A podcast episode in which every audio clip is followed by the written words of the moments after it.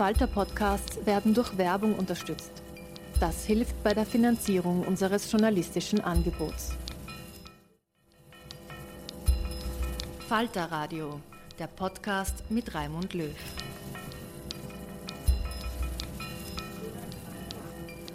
Sehr herzlich willkommen im Falter Radio. Weltweit sind die Volkswirtschaften von den Auswirkungen der Pandemie schwer getroffen.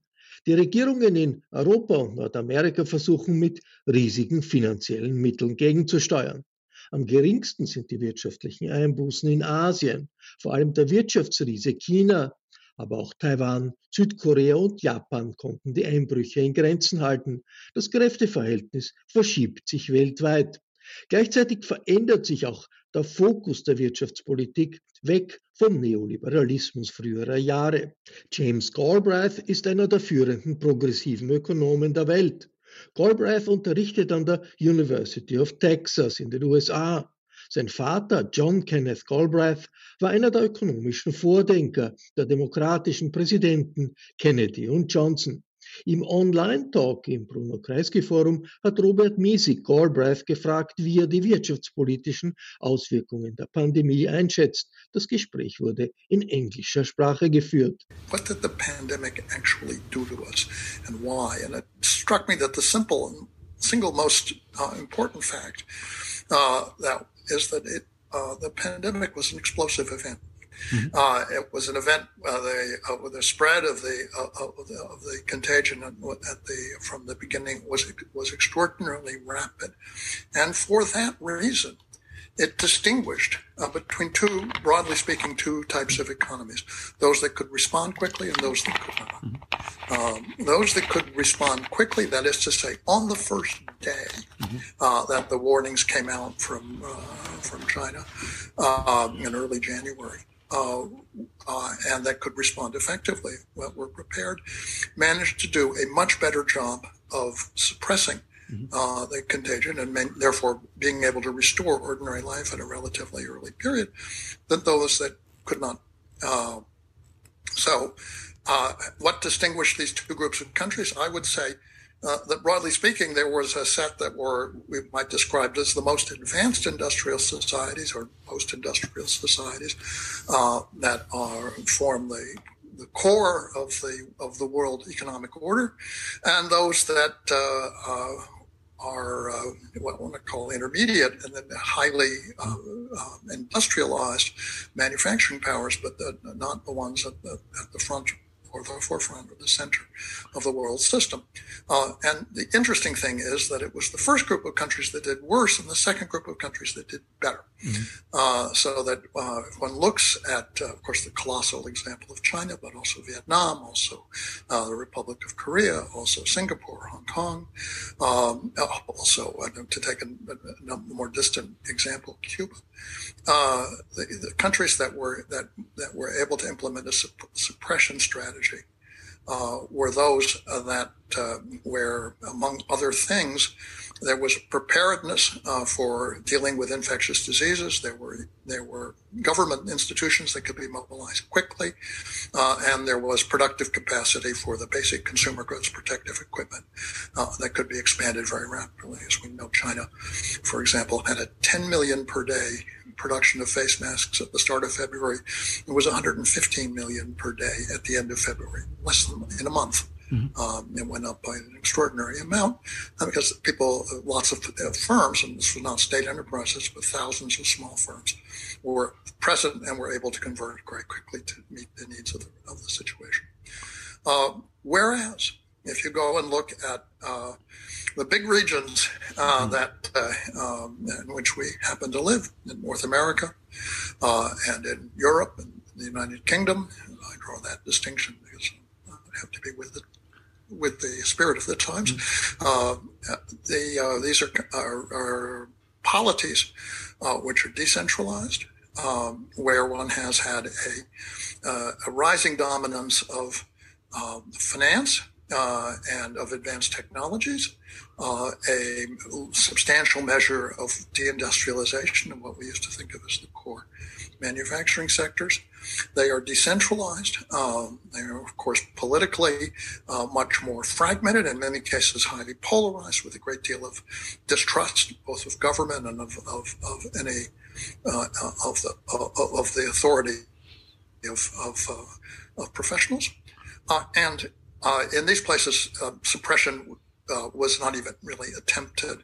Uh, it was, uh, the extent that it was attempted, it did not succeed. The best that could be done was to mitigate the virus. Uh, in other words, to hold it down so that it didn't overrun everybody and uh, keep the, and drive the basic healthcare out of existence. It was endangered in a few places, uh, but uh, that was the best that could be achieved pending the um, introduction of a successful vaccine or a therapy. We still don't have really very much in the way of therapy, but we do now have the beginning of a of, of at least a potentially successful uh, vaccination process.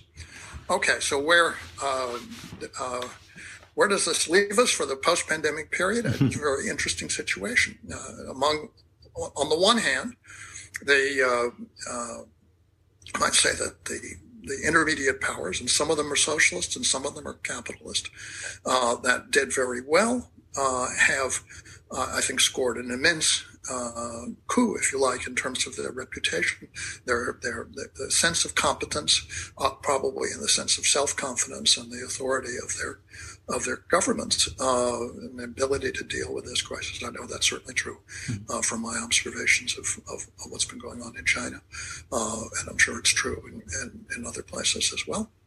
Um, whereas uh, the uh, advanced, so-called advanced. We're still advanced anymore, but the the countries, uh, the regions that uh, uh that were uh, higher income and uh, and, and, globalized and financialized have a real reckoning of their capacity going forward in the U.S., I would say there are going to be three major problems. The advanced sectors need to be repurposed uh, because nobody's going to be using them for the same kinds of things that they were used before the pandemic. Aircraft is an example, but the travel sector and all kinds of things are not going to be the same. Employment is going to have to be rethought because the services sectors will not grow back the same number of jobs they had before. Uh, and the financial relations are going to have to be revised because people are not going to be able to pay the accumulated mortgages, rents, utility bills, student loans, healthcare loans. And all of this is going to be cost us an enormous amount of adjustment. But okay, last thing on the opening remark, and then I'll, I'll, I'll, I'll subsist. It's still going to be true that as you move forward uh, toward the imperatives of the Green New Deal and, and, mm-hmm. and, dealing with climate change in particular. It's the resources and capacities in the advanced countries that are going to have to be brought to bear because that's where uh, the shift in basically the ability to design a new way of living uh, is going to probably have to come from to a substantial degree. So a lot depends upon the capacity of the advanced, of so-called advanced regions mm. to make that adjustment and come out of this thinking that we're not going back to where they were before, but they have to do something new and they have to do it in a way that demonstrates a competence that they were not able to demonstrate over the past year. Okay. Uh, enough for, for starters. Thank you, Jamie. I have a lot, a lot of questions beginning with uh, with your opening remarks, uh, but about your opening remarks, uh, because uh, the point you made is that uh, this country that uh, de decentralized a, lo to, to, a lot that were were had this hegemony of this liberal capitalist mo model, financial capitalist model, going away from manufacturing like the US and, and Great Britain. Um, they did uh, worst, uh, and um, uh, and a lot of Asian countries uh, did better uh, uh, from China to Korea. And uh, for sure, they uh, they have a much more centralized uh, uh, scheme of state in, in institutions. For sure, this is right. on the other hand, there might be other reasons too. there might be other reasons too. for example, in most of the Asian countries, they had already the experience with SARS and MERS and other other pandemics. The the idea that a pandemic could uh, hit the state was uh, it, it was there in Europe, it wasn't. It wasn't. We, know, we knew it, maybe intellectual, uh, but uh, we didn't have the experience with that. That would be the first uh, question. How much would you uh, would you would you give the responsibility to that fact? And then we ca also can discuss. Um, for sure the US and uh, and uh, Great Britain did worse than Brazil, but maybe we won't talk about Brazil because it's another type of economy. But um, also uh, Sweden uh, did did not well. So we saw can also see that that countries that governments uh, that were were led by the concept of herd uh, immunity uh, did worse. Maybe that is uh, more important than the economic doctrine. What would you uh, answer to, to, to this argument?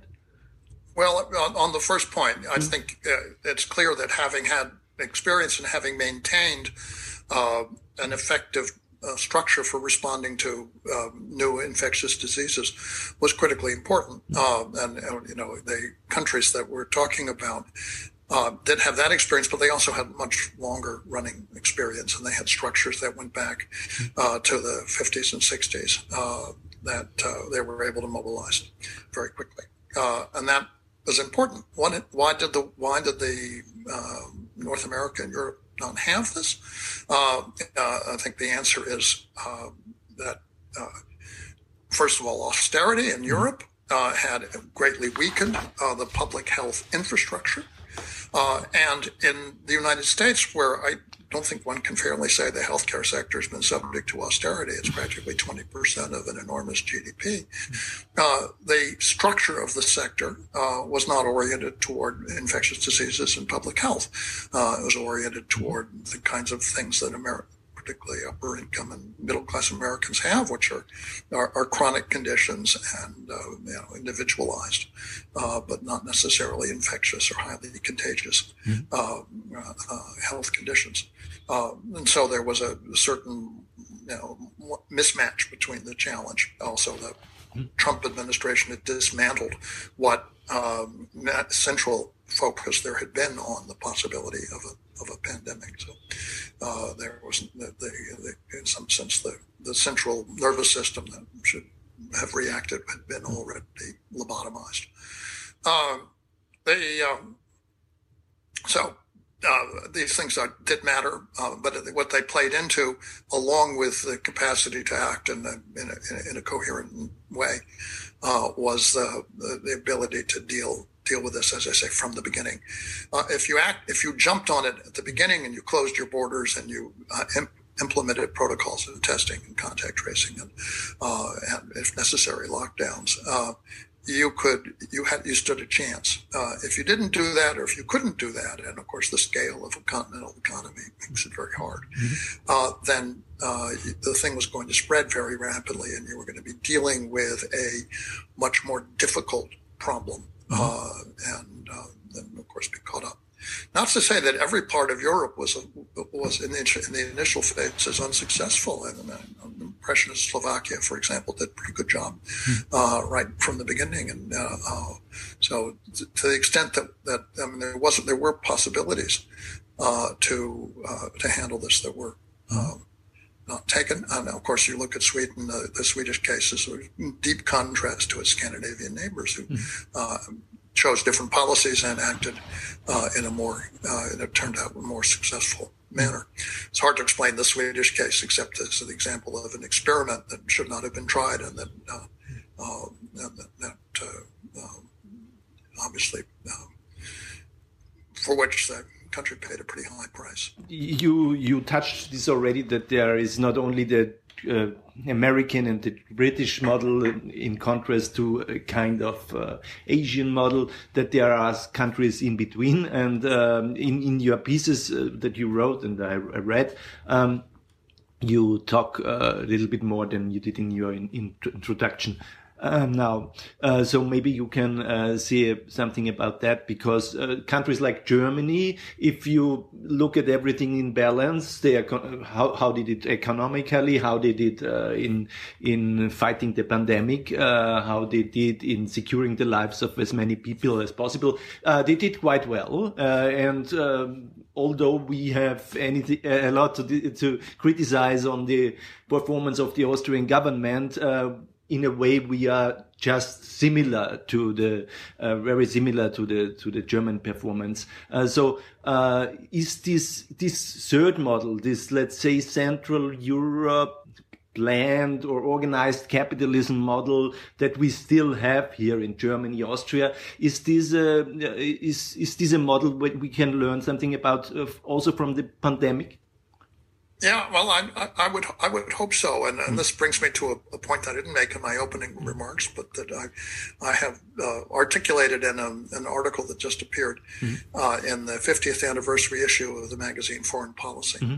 uh, and. Um, in which again I'm in the business of making broad characterizations, and I, the audience forgives me for uh, for doing that. Mm-hmm. That's what, in some sense, economists are trained to do.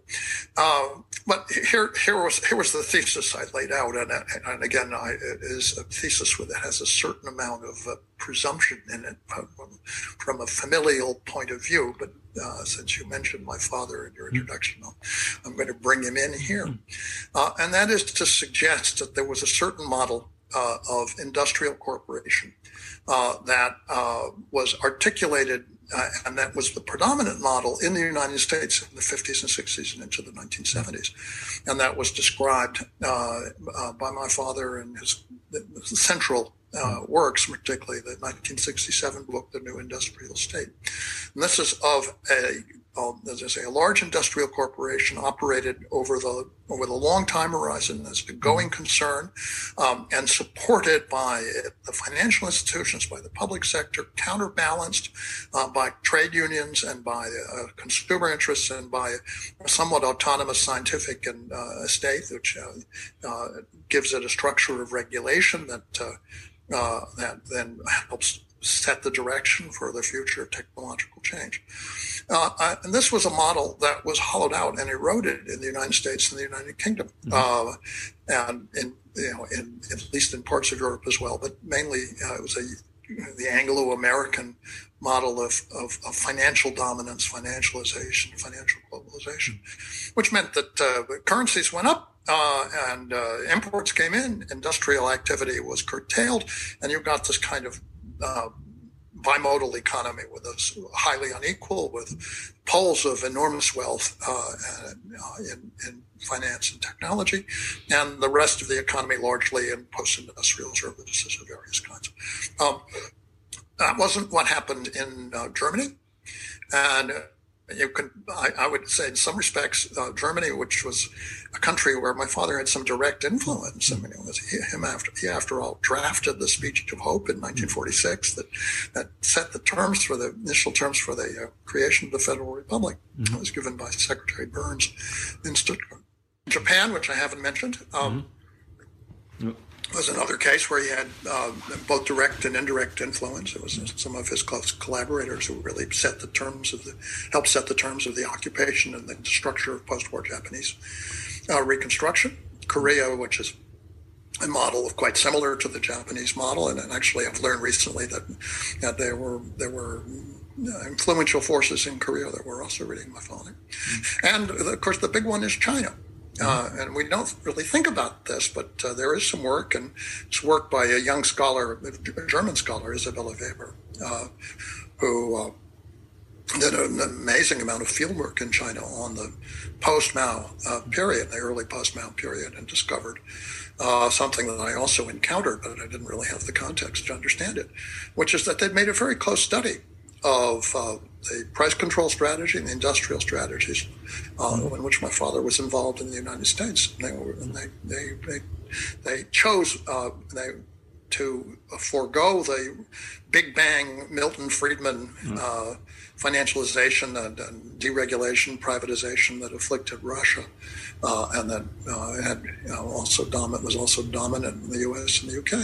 and in favor of a gradualist uh, approach that maintained their industrial core industrial capacities and built on them. Mm-hmm. And so you have you have in some sense I'm, I'm inclined to call this whole the, the, the, these countries and including Germany and Austria uh, as uh, I'm inclined to claim them under the umbrella of the Galbraithian states, uh-huh. uh, uh, with with who preserved gal, uh, industrial corporations that continued to evolve technical capacity in what they did, and, mm-hmm. and think that's an extraordinarily important thing, because it means that you have an advantage that really can't be it can't be taken away. Uh, whereas it's easy to erode it if you if a corporation is focused on short term profits and is uh, cost cutting. Uh, and I, I, I would gather I haven't got the details completely under my belt, but if you look at what happened with the vaccines, uh, Sanofi appears to have been a, a victim of a cost cutting campaign which uh, decimated its research capacity uh, and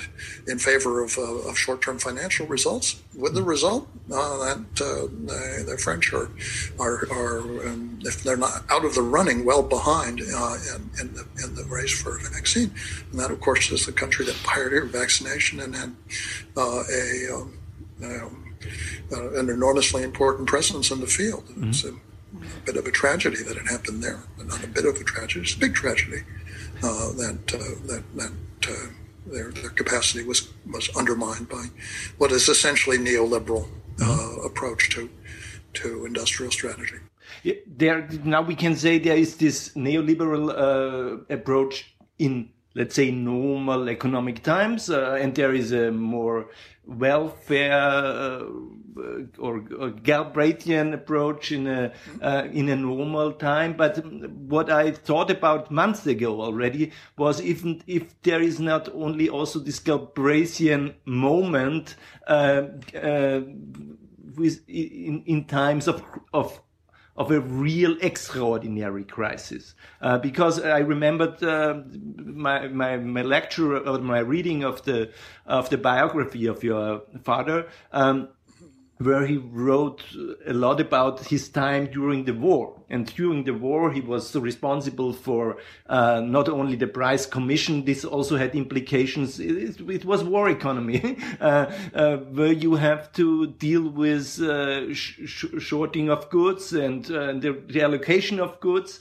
the allocations also of, of workers. Some workers are soldiers, and you have to deal with the necessities of a country that needs at first on the one hand goods and on the other hand soldiers uh, on the other hand weapons to fight this war. So is a situation of uh, a deep crisis and a health crisis you mentioned already, where we have to uh, not, we cannot, we cannot uh, let the markets decide uh, about masks, and we cannot let mask markets uh, decide about uh, vaccines. is that this a Galbraithian moment in this sense? Well, a, a, couple of observations. One is that the that of course what part of the point here is that the countries that didn't think of this in terms of moments, but rather in terms of ongoing structures, were much better positioned uh, to deal. That's un- unquestionably true, mm-hmm. uh, and that's the thing that that uh, basically unifies the more successful experiences and separates them from the less successful ones.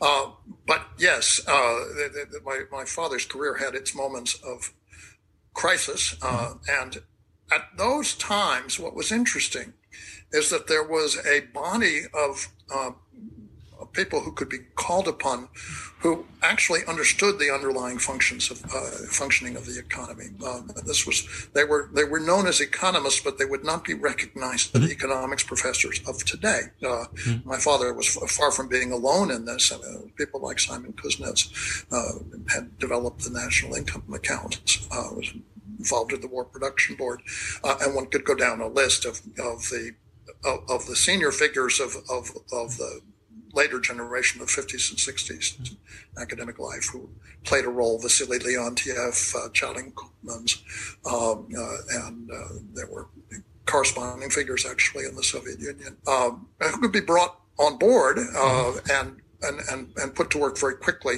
uh, and make a significant contribution. I once asked my dad where he got 17,000 people to help administer price control in, mm. in, a matter of months. He said, land grant colleges, I hired all the economics departments, um, all the economics professors because they had, they had useful knowledge. They knew about transportation and housing and agriculture and industry and they knew about their regions. Um, and, um, when, of course, if you look at economics departments today, what do they know? They know about what they learned in textbooks, and they have mm-hmm. some mathematical models, and they and uh, they apply them to standard statistics. And this is not a group of people you could bring into a, a functioning a government and make it function. Not even to a corporation.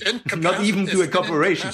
Yeah, yeah. yeah, it's been it's been actually mm. uh, its capacity to mm. be useful in a crisis has been um, really run down.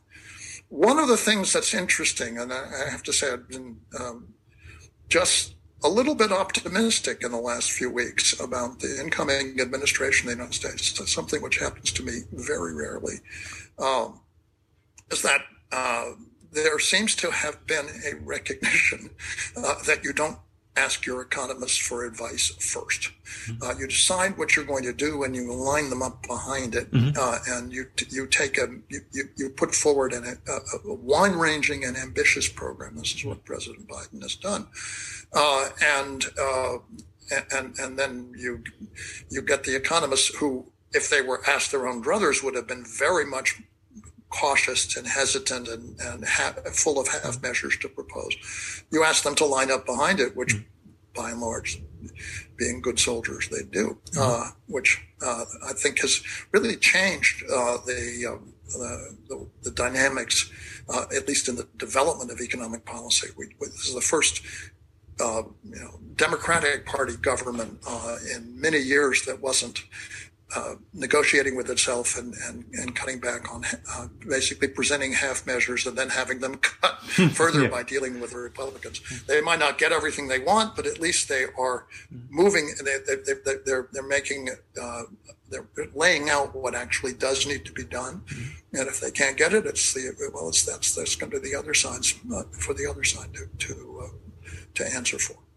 That might be um, a, a, kind of surprise uh, for some people in our audience because um, uh, many people expected, and it's also a, in a way of in the commentaries in the newspapers here uh, that the Biden uh, the Biden government uh, has to govern in the center because you have this split country and you have to unite and you have to unite to reach out for a moderate uh, uh, conservatives. Um, so the expectation was uh, that they won't govern in a very, very pronounced way. Um, and in a very progressive way. And so we are surprised now that uh, actually beginning with the inauguration spe speech of uh, Joe Biden, um, it is a very partisan uh, administration. Uh, so you are also well, you are really optimistic that he will deliver more than we expected.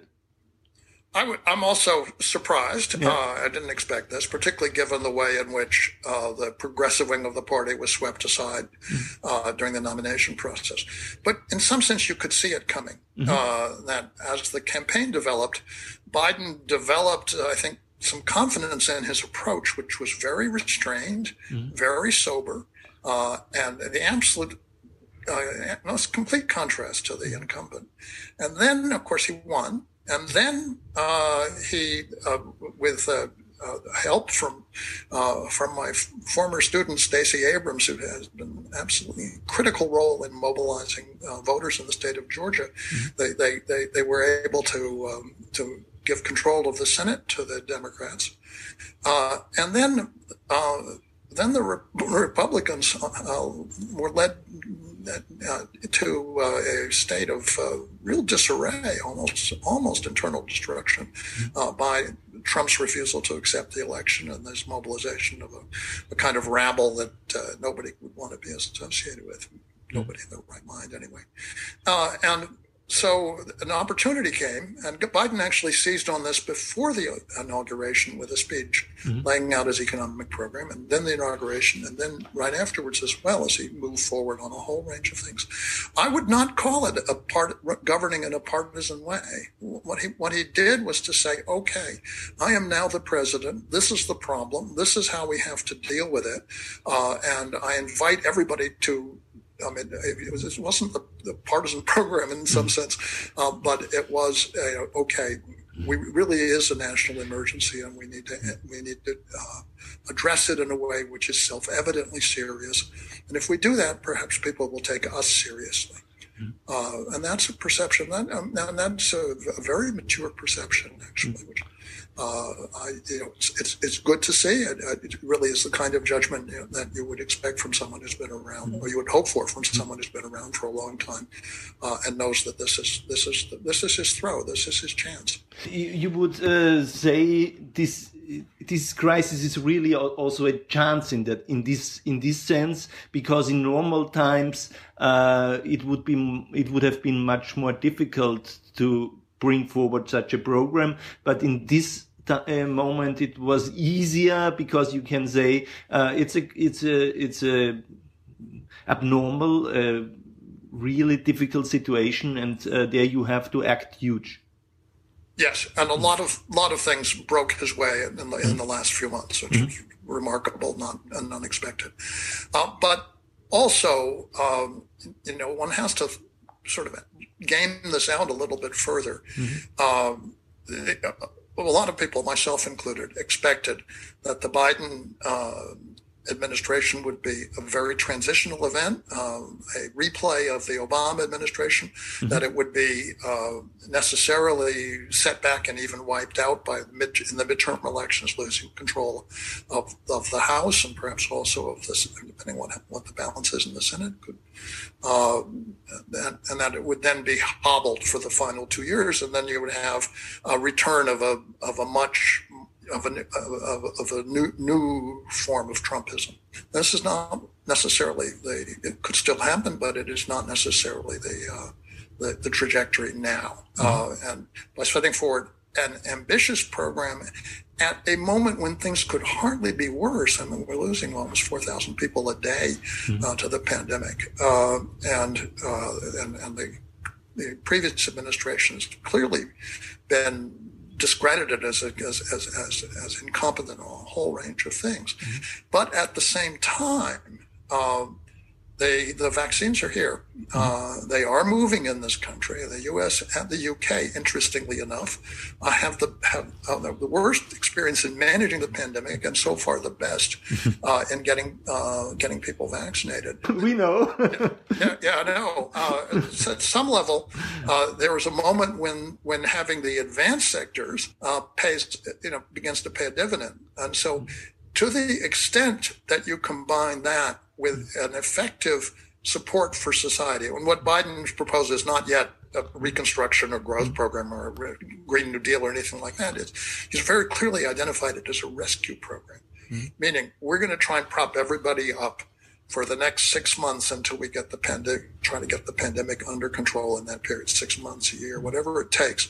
Uh, but to keep the society, uh, you know, uh, more or less stable, which actually was done over the last year with the CARES Act, and just by providing people with enough cash, uh, and that uh, you know that makes a lot of sense. Mm-hmm. It is possible that if you look down the road a year and a half, people will say things started getting better mm-hmm. just about now. Uh, and uh, maybe we give this administration a new lease on life in the midterm elections, mm-hmm. and we have you know four years. In which case, you begin to develop some momentum, and maybe you can begin to say, make a, the kind of case for the reconstruction mm-hmm. uh, of the economy that I was talking about earlier, where you, where you mm. say, okay, the, we have these capabilities in the advanced sectors. They've got to be put to public purpose. They've got to be put to energy conversion. They've got to be put uh, to climate mitigation so that we have, and you've got to build on, on the, what the pandemic's already achieved in terms of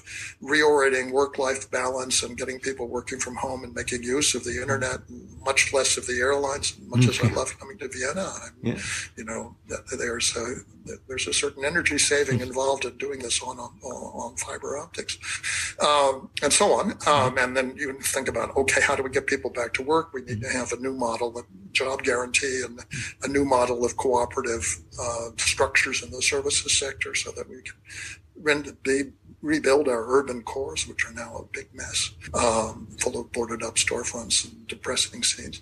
Mm-hmm. Uh, and then the financial issues that I mentioned there. You say, okay, well, somehow we've got to get people make a fair resolution that's fair both to debtors, and debtors and to and to vulnerable creditors, a lot of small landlords, for example. Uh, you have to work out something that that, that, that resets all of this.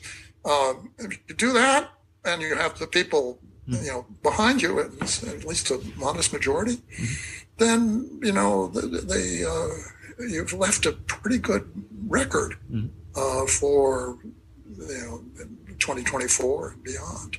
Uh, so I, you know, it's it's not impo- I don't say it's not, it's like cleavage will come out. Most most most of my experiences in politics have ended in tears, and I fully expect this one will too. Uh, but uh, mm-hmm. it's not impossible that you can find a path through it, which is much better than we thought was going to happen six months ago. At least that I thought. You talked about the tears, but maybe there is a, there are some already some indications that it's uh, it, uh, uh, that it's it might be now better than other than than former experiences. And we also see it in Europe. We also see it in Europe. It's very clear that this idea that uh, uh, market market liberalization, market decentralization, it's not the time for this uh, this idea. It's the time of the idea that uh, stable government structures um, had to save us and have to take care that uh, that the society is working and that the economy is working and um, uh, for sure we are in a way maybe also in a better shape what uh, in in relation to that because of this Austrian and German scheme of Kurzarbeit uh, short work uh, um, uh, this uh, sh short work to, uh, to, to save employments and and and and jobs.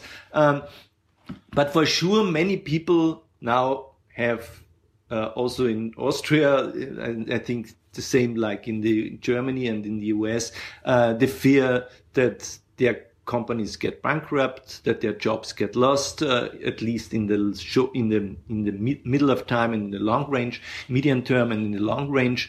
Uh, people also have uh, the fear that uh, the public debt is overwhelming. Now we have 120 percent uh, of the GD, uh, debt of GDP, maybe sometime. so, what would you tell these uh, people who have these reasonable uh, fears? Well, first thing I would say is that it's beyond past time uh, to recruit a new generation of economists that is actually brought up in connection with some connection to the real world in these matters. Uh, there are things that are reasonable to be ner- worried about. People obviously have a reason to be worried about their own financial situation, about their jobs. Mm-hmm. Um, and there are things that are not reasonable to be worried about. Uh, and, uh, the econ- economics profession has spent a lot of time and effort uh, misleading people into uh, false neuroses, mm-hmm. essentially, mm-hmm. over matters uh, like the public debt of a, of a, of a powerful countries such as Germany or uh, the United Kingdom or the United States. Um, obviously, if you're Greece uh, and you're indebted in euro to French and German banks uh, and you're under the thumb of the um, European Commission and the European uh, Central Bank and the International Monetary Fund, your debt is a problem you can't escape, uh, except by extreme measures. Uh, but if you're the United States or the UK or, or, or, the European Union as a whole, or China uh, or Japan, uh, then they, any realistic person uh, who looks at the situation says, "Well, uh, this is this this this problem is a, is a shibboleth. It's a myth." Uh, Japan's total public debt is 200% of GDP. Its interest rate is zero. Why is that? Uh, and Japan hasn't had any problem doing things. Have a look at China uh, just laid down, I don't know, 20,000 kilometers worth of high speed rail over mm-hmm. 15 years. Paid for how? Uh, you know, if they'd been worried about their public debt, they wouldn't have gotten the first uh, bit of that off the ground. Yeah. Uh, one can go down, and then it comes back to something Keynes said many years ago that uh, anything you can actually do, you can afford. Once you've built it, it's there. It can't be taken away from you. And that's the spirit we need to deal, we need in dealing with, with the challenges ahead, climate change in particular, and the broader question of, of employment structures. And we need to have practical people who think about these problems from an engineering standpoint. And the engineering issues are hard. Uh, they're not going to be resolved easily. Mm-hmm. The question of how you organize energy consumption so you stay within some bounds. Mm-hmm. So you just add renewable energy on top of the fossil fuels, you haven't gotten forward, mm-hmm. uh, gone forward in terms of what you need to do. So these those problems need to be addressed, and people who have you know whose thinking is in terms of financial uh, models and financial constraints, um, they need to be shuffled off the stage, uh, or if they have to be on the stage, they should be given talking points that they uh, that are in contrast what they've been saying all these years. Uh, you know, people like me are, you know, I'm on the margin of the economics profession because I've been saying unfashionable things for a long time. Yeah, maybe, uh, maybe now it, it, it, becomes fashion. Uh, no, no, the fate of people like me is to be left on the margins. and if other we, people if, take if, up, if, but I, there's a, a, a, law which I refer to as Galbraith's law. This is mine rather than my father's. That, that in economics, a thought has not been thought until the right person has thought it. Mm-hmm. Uh, and uh, some of us are the, not the right people, so other people pick them up. That's all right.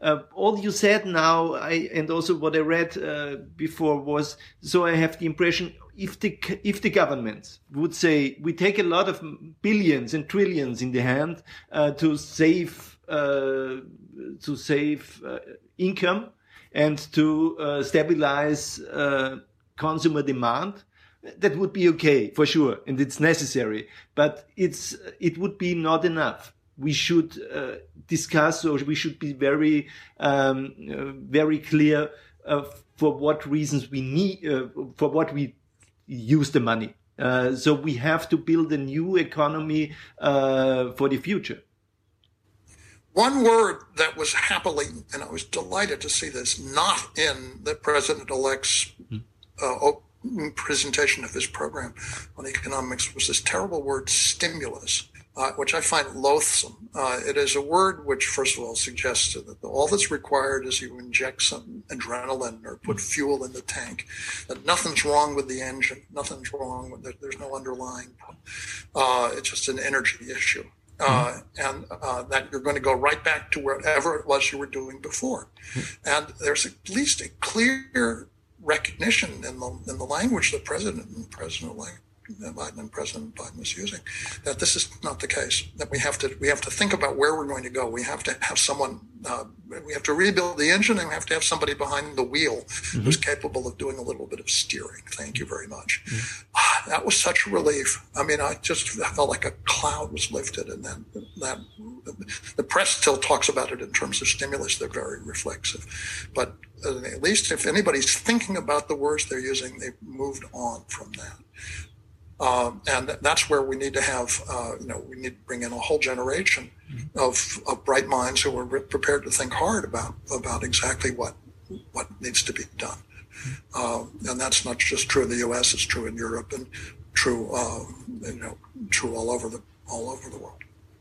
As somebody who uh, who was involved also in this Greek drama, yeah, and and about uh, in this situation of the U European Union, let's say ten years ago or five years or six years ago, um, where we have this huge uh, anti-European spirit in European politics. Let's put it in that way, and the German very and the German government, for example, that was very strong on on, on austerity um, and uh, on destroying the Syriza government. Uh, how would you uh, how would you judge on the on the polit on the politics of the European Union in the last year. Uh, especially also in the politics about uh, of the German government. This is quite a contrast uh, to that what happened ten years ago, isn't it? Uh, especially in economic terms. Well, let's bring this back to the tradition of Bruno Kreisky and the, uh, the social democratic forces that that brought Austria uh, and Europe generally out of the war and mm-hmm. built up uh, some of the most stable and prosperous and democratic societies that have ever been seen. Uh, the European Union is paying now a fearful price uh, for having uh, largely, um, I to say obliterated, but uh, really moved away from those traditions uh, in favor of a kind of neoliberal market oriented uh, uh, economistic vision of the world uh, and a policy framework which is best described as ordo liberal mm-hmm. something that really goes back to the austerity of the interwar period to the rise of fascism in important respects um, and a kind of and of course people are going to lose confidence when they are their needs are not met, uh, and when they can see plainly that the, the state structures and international structures are not are not serving their interests. That's a problem we've got in the United States as well. I think to a degree the U.S. has modest advantages because we, to, to, to, to a degree we have not moved uh, we exported these doctrines, but we didn't necessarily adopt them uh, at the level of the states and localities in the U.S. to the, nearly the same extent that they became pervasive in Europe. Uh, we have a more flexible relationship with the central bank, and in other ways, that and a more sort of instinctively Keynesian response to trouble. Um, but uh, Europe has got to, uh, uh, as I said at the time when I was working on Greece, fundamental problem that it, it, it, to bring ideas into contact with the real world, mm-hmm. um, and that was what's what that was not what was done when, when in, the, in the Greek crisis, uh, and you know, the, the, the costs continued to be paid um, in, in, a uh, in a very serious way. So. But, but all, people who traffic in ideas like like like you and me and uh, and the Kreisky Forum, this is part of our mission is to keep yeah. advancing but but in the last year, that what that what I, what I wanted to ask, and maybe it wasn't so clear. I have the impression that the that um, that uh, the policymakers in the European Union uh, uh, went to another path, at least a little bit. This huge European rescue package, package this this also uh, European common European credit system uh, to support uh, Italy and other countries uh, to to go away from this blame game that the that somebody it's somebody's fault if they have a problem and we shouldn't help them. Uh, uh, they went away a lot, and and if you compare. Let's say Olaf Scholz to Wolfgang Schäuble. this is this is this is a change in European politics. Almost anything in comparison to Wolfgang Schäuble is a change, right? Yeah. Uh, it's not diffi- It's I, not easy. It's not difficult to be better than Wolfgang Schäuble. I, have sure. say, I have to say about Herr Schäuble is that at least he told us what it was on his mind. He was very clear and hmm. honest. Mm. But yes, uh, if, if, Europe is finally moving onto a path of a more realistic and pragmatic policy, this was a step in the right direction. Uh, lots more steps yet to, yet to come. That's what's move things. Sie hörten den amerikanischen Ökonomen James Galbraith in einem Gespräch mit Robert Miesig im Bruno Kreisky Forum in Wien, bei dem ich mich sehr herzlich für die Zusammenarbeit bedanke. Ich verabschiede mich von allen, die uns auf UKW hören, im Freirad Tirol und auf Radio Agora in Kärnten. Wirtschaftspolitische Analysen finden sich regelmäßig im Falter. Ein Abonnement des Falter können Sie auch im Internet bestellen über die Adresse abo.falter.at. Und wenn Sie in der Früh wissen wollen, was sich in der Stadt Wien tut, dann ist der neue Falter Newsletter die beste Informationsquelle. Der Falter Morgen ist gratis. Sie können ihn bestellen und bekommen ihn jeden Morgen in Ihre Online-Mailbox. Die Bestelladresse lautet falter.at/morgen. Ursula Winterauer hat die Signation gestaltet, Anna Goldenberg betreut die Falter Audiotechnik. Ich verabschiede mich bis zur nächsten Folge. Sie hörten das Falterradio, den Podcast mit Raimund Löw.